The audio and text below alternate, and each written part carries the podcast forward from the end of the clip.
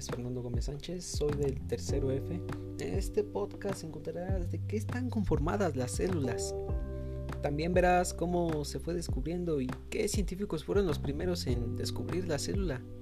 Entonces, sin más preámbulos, comencemos. Empezaremos con el científico Robert Hooke, del año 1665.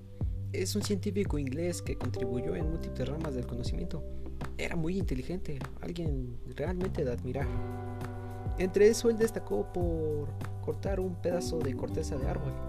Te preguntarás, nada más por eso solo lo cortó y ya no tuvo más utilidad.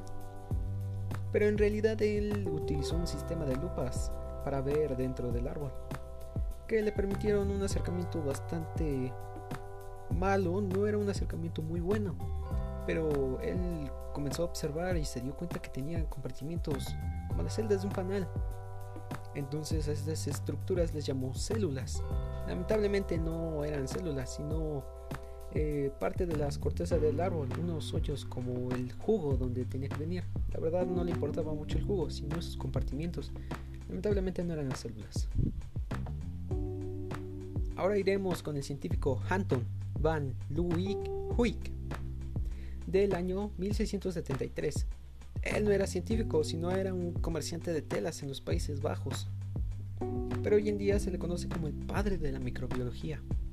Él cuando trabajaba pulía vidrio, era alguien muy bueno en eso, ya que cuando pulía el vidrio parecía una lupa, lo acercaba a algo diminuto y lo hacía inmediatamente grande. Eso le dio de alguna manera ver en manera real el mundo microscópico. Por eso se le conoce como el padre de la microbiología.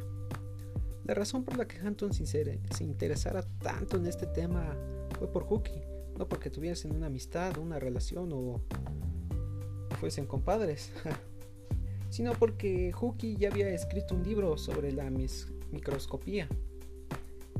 Fue tan fue tanta el escándalo de Hampton que fue hasta buscado por la reina de Inglaterra pero el caso es que Hampton no era muy listo, apenas se pudo leer el libro de Hookie.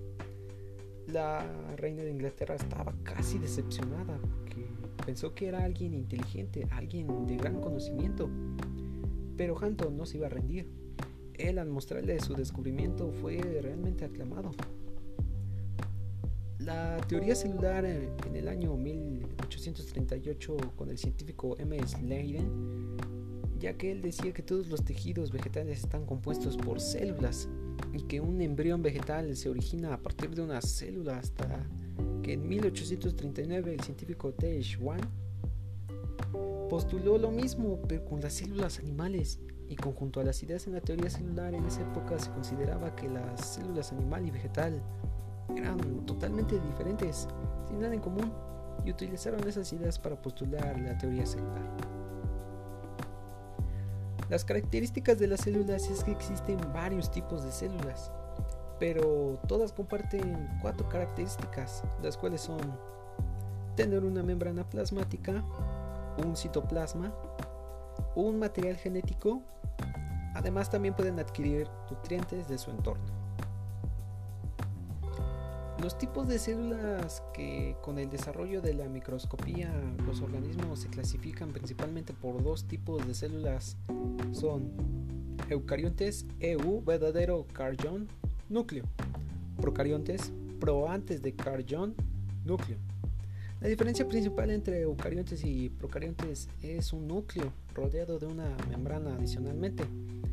El núcleo de eucariontes cuenta con una región llamada nucleolo las células procariontes miden entre 1 y 5 micras.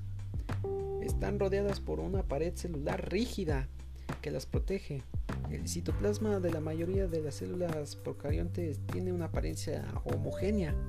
Al compararse con las células eucariontes, su DNA se almacena en el centro del nucleoide. Tienen un cromosoma circular único que consta de dos largas cadenas enrolladas de ADN. Las células eucariontes normalmente miden de 10 a 100 micras en el citoplasma de las eucariontes. Se encuentra una variedad de organelos como el núcleo, el ribosoma, la mitocondria o cloroplasto, retículo endoplásmico, aparato de Golgi, lisosoma, peroxoma, citoesqueleto y centrosoma. Esto sería todo. Espero que este podcast te haya ayudado a resolver dudas sobre el tema de las células, ya que será algo muy importante en tu estudio, sobre todo si piensas estudiar la biología o resolver un examen. Sin nada más que decir, yo me despido y los espero en el próximo podcast. Hasta luego.